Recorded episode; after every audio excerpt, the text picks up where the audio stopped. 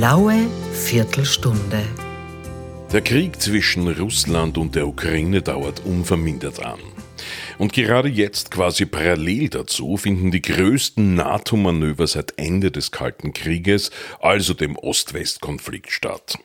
Damals 1988, also noch vor dem Ende der Sowjetunion, nahmen 125.000 NATO-Soldaten an einem Großmanöver teil. Diesmal sind es rund 90.000 Soldaten, die an diesem Manöver mit Namen Steadfast Defender teilnehmen, das von Norwegen bis Rumänien den Ernstfall gegen einen Feind aus dem Osten probt. Manövert wird da zu Land, zu Luft und zu Wasser. Ich bin jetzt mit dem freiheitlichen Wehrsprecher Magister Volker Reifenberger übers Internet verbunden. Grüß Gott. Grüß Gott. Herr Magister Reifenberger, wie bewerten Sie diese Manöver? Zwiegespalten. Als Milizsoldat bewerte ich diese Manöver nüchtern und ganz nach dem Motto, wenn du Frieden willst, rüste dich für den Krieg. Streitkräfte müssen einfach regelmäßig üben. Das gilt für NATO-Mitglieder halt genauso, wie es auch für das österreichische Bundesheer zu Hause gelten würde. Die Realität in Österreich sieht aber leider Gottes anders aus. In Österreich wird viel zu wenig geübt. Und vor allem, was mich besonders stört, ist, wir haben äh, bei der Miliz in Österreich keine Volltruppenübungen mehr. Volltruppenübung bedeutet, dass man wirklich mit allen Soldaten, die ein Verband hat, in eine Übung geht. Die Realität in Österreich sieht seit Bundesminister Platter anders aus. Da finden nur mehr Kaderübungen statt, also nur mehr die Kommandanten üben und die Schützen sozusagen, äh, die einfachen Soldaten fehlen aber. Das führt dazu, dass in Wahrheit ein Zugskommandant nur eine Gruppe führt, in der Realität ein Kompaniekommandant nur einen Zug, also jeder eine Ebene zu wenig. Also das ist untauglich. Hier bräuchte es dringend wieder Volltruppenübungen. So viel aus der soldatischen Sicht. Als Politiker eines neutralen Staates sehe ich in diesen Manövern natürlich eine Gefahr, dass dadurch vielleicht ein kalter Krieg 2.0 wieder aufleben könnte, mit ungeahnten Folgen natürlich. Eines kann man auf jeden Fall festhalten, dieses große Manöver wird sicher zu zahlreichen Truppentransporten durch Österreich und zu vielen, vielen Überfliegen, Überfliegen über österreichisches Staatsgebiet äh, führen. Warum findet dieses Manöver gerade jetzt statt? Naja, Russland ist gerade dabei, im Ukraine-Krieg etwas die Oberhand zu bekommen. Darüber hinaus birgt die bevorstehende Wahl zum US-Präsidenten die theoretische Möglichkeit, dass die Finanzierung der Ukraine hier äh, zurückgefahren wird, was wiederum einen gehörigen militärischen Rückschlag für die Ukraine bedeuten würde und was vermutlich äh, das Ende des Krieges durch einen Sieg Russlands bedeuten könnte. Weiters hat Putin den Ton gegenüber den baltischen Staaten verschärft, sodass die NATO hier einfach darauf reagiert. Und welche Strategie, welche große Strategie ist da dahinter? Ja, die in jüngster Vergangenheit durchgeführten Manöver sollen natürlich eine Nachricht an Russland senden, die so lautet, wir sind hier, wir sind vorbereitet und wir sind stark. Die Politik äh, der Abschreckung der NATO kann so klar und unmissverständlich an und für sich kommuniziert werden. Und dafür ist aus Sicht der NATO immer wohlgemerkt äh, jetzt insofern der richtige Zeitpunkt, weil eben gerade die Front in der Ukraine immer mehr Verluste einstecken muss. Mhm. Vielleicht noch ein Zusatzgedanke. Ein Militärexperte hat auf Servus TV kürzlich gemeint, mit diesem Manöver will die NATO seinen Bürgern Angst vor einer Involvierung in den Krieg machen, um weitere militärische Hilfen für die Ukraine zu rechtfertigen. Ja, also diesem Gedanken kann ich durchaus etwas abgewinnen. Angst ist ein starkes Mittel in der Politik. Ähm, denken Sie nur zurück jetzt an die Corona-Zeit. Hier hat man ganz gezielt mit der Angst der Bürgerinnen und Bürger gespielt und wir haben auch gesehen, dass dieses Angstargument tatsächlich wirkt, wenn es beim Wähler, wenn es beim Bürger ankommt und dass sich dann eingeschüchterte, ängstliche Bürger viel mehr gefallen lassen, als sie das sonst würden. Also mich würde es nicht wundern, wenn auch in diesem Bereich hier mit der Angst entsprechend gespielt wird, beziehungsweise wenn hier Angst taktisch eingesetzt wird. Deutschlands Verteidigungsminister Pistorius meinte ja vor wenigen Tagen, dass Russland in einigen Jahren auch NATO-Länder angreifen könnte. Worauf gründet Ihrer Meinung nach diese Aussage? Natürlich muss man immer wachsam bleiben und auf den Ernstfall vorbereitet sein. Ob in den kommenden Jahren eine explizite Angriffsgefahr auf Mitgliedstaaten der NATO, ich denke hier insbesondere an die baltischen Staaten, bestehen wird oder nicht, das traue ich mich ehrlich gesagt nicht zu beurteilen. Aber eines ist auch inzwischen klar, diese viel propagierte zehnjährige Vorwarnzeit, die gibt es einfach nicht. Dazu ist die Sicherheitspolitik viel zu komplex.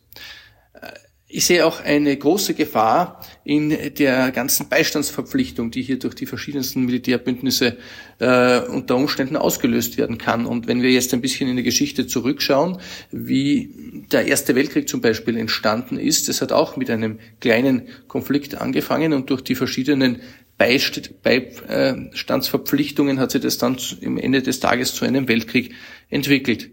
Und hier wäre es aus österreichischer Sicht sinnvoll, uns auf die Neutralität zu konzentrieren. Zum einen, aber Neutralität allein ist noch kein, keine Garantie, sondern man muss die Neutralität erstens einmal ernst nehmen und zweitens, was ich ganz wichtig erachte, ist, dass diese Neutralität auch wirklich eine wehrhafte ist, so dass wir ähnlich der Schweiz hier wirklich Widerstand leisten könnten, dass wir ernst genommen werden.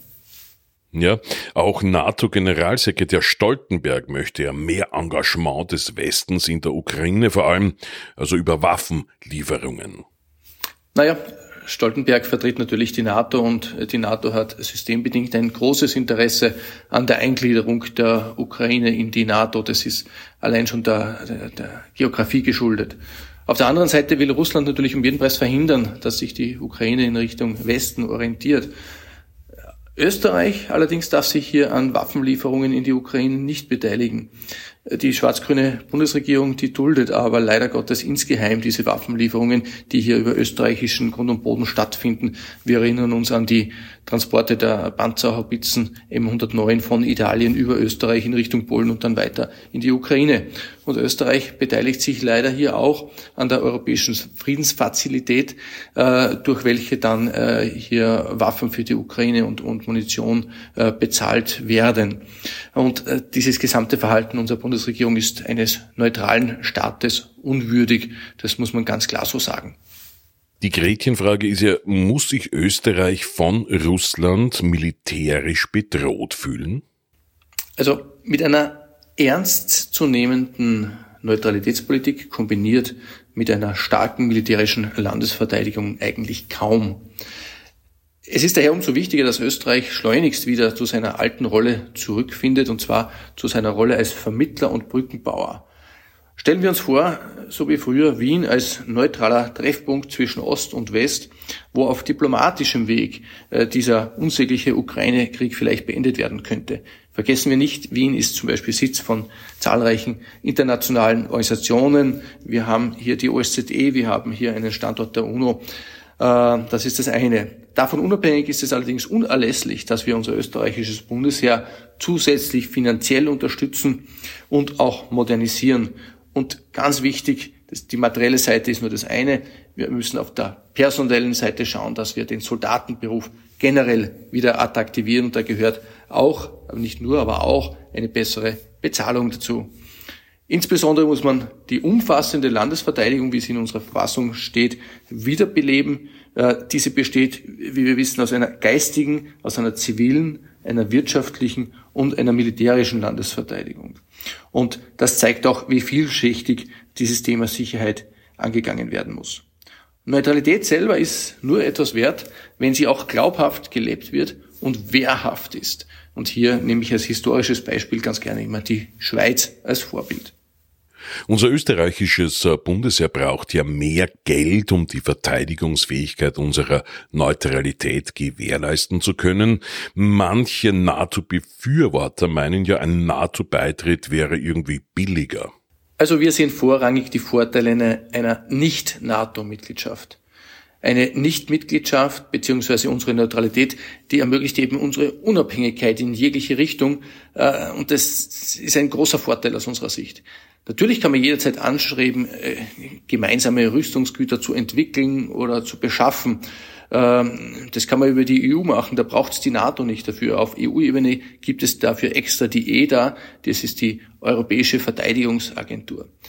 Und wenn Sie jetzt sagen, ob das, ob das günstiger ist, dann darf ich schon auf eines hinweisen. NATO-Staaten haben die Vorgabe, zwei Prozent des Bruttoinlandsproduktes für die Verteidigung auszugeben. Davon sind wir weit entfernt. Wir sind momentan noch nicht einmal bei einem Prozent, wenn man das ehrlich rechnet. Und aber abgesehen davon äh, generell Kostenargumente halte ich für äh, im Bereich der Sicherheitspolitik einfach für fehl am Platz. Was würde ein NATO-Beitritt Österreichs äh, sonst bedeuten für uns? Äh, prinzipiell ja die Fremdbestimmung über unser Militär, nicht? Naja, bis zu einem gewissen Grad selbstverständlich. In Artikel 5 des NATO-Vertrages ist ja als zentrales Prinzip festgelegt, dass sich die NATO-Staaten äh, verpflichten, im Falle eines Angriffs sich gegenseitig zu verteidigen, also eine Beistandsverpflichtung. Und dann muss uns bewusst sein, wären wir Mitglied äh, der NATO, dann müssten wir hier für US-amerikanische Interessen allenfalls den Kopf hinhalten.